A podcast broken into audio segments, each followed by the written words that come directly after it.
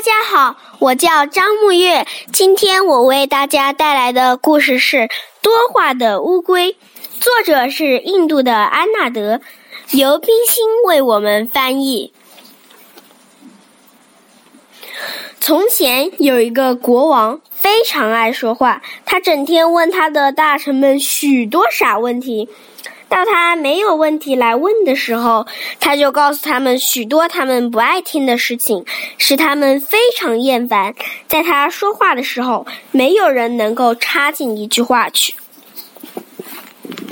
国王的宰相是个很聪明的人，他想把国王多话的毛病治好，但是他不敢出面劝国王不要多话，怕国王生了气会把他杀掉。他耐心的等候进言的机会。有一天，机会来了，国王又是唠唠叨叨的说了一整天，嗓子都说哑了，声音都没有了，不能再说了。可是他还想和人谈话，自己说不了，就叫他的宰相给他讲一个故事。聪明的宰相很高兴。一口答应了，他就讲了下面一个故事。从前，在喜马拉雅山里有一个湖，湖里住着一只多话的乌龟。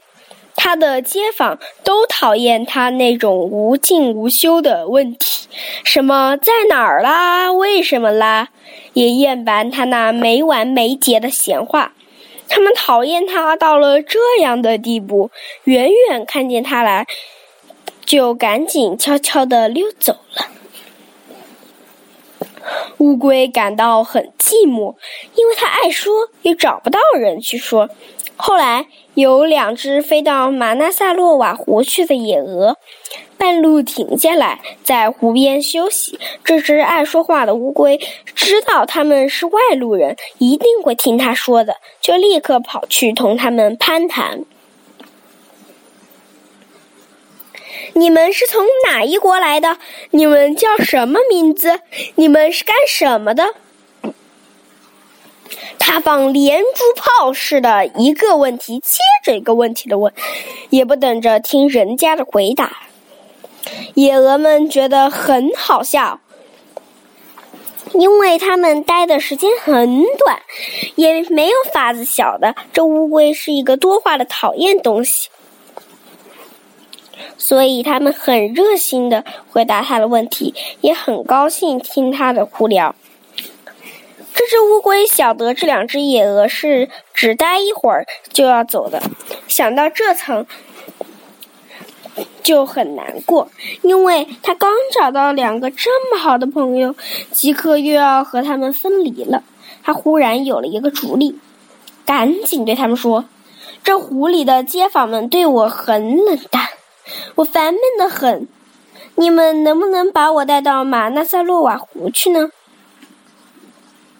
我们怎么能够带你到马纳塞洛瓦湖去呢？”野鹅说：“你又不会飞。”这可容易！乌龟老着脸皮说：“你们俩嘴上叼着一根棍子，我咬住棍子的中段，这样你们就可以把我提到马纳萨洛瓦湖去了。”好吧，野鹅同意了，觉得这个新奇的办法很好玩。他们就一头一个叼了一根棍子，乌龟咬住咬住棍棍子的中段。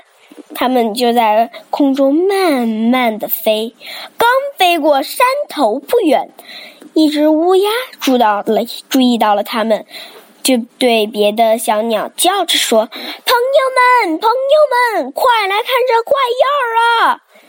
一只鹦鹉和别的鸟一块儿飞来了，也全是这样说：“这有什么可笑呀？”乌龟脱口说了出来，它急于说话。没有咬住棍子，立刻掉到石头上摔死了。故事讲完了，国王就要宰相告诉他这个故事的教训。聪明的宰相就念了几句诗来阐明故事中的意义。那只剁嘴的乌龟真的死了，他话说的太多，谁也拦不了。国王，请听吧。要说聪明话，说的要又及时又少。国王说话一太啰嗦的时候，道理就讲不清楚了。国王领会到多话的愚蠢，后来就变成了一个说话谨慎的人。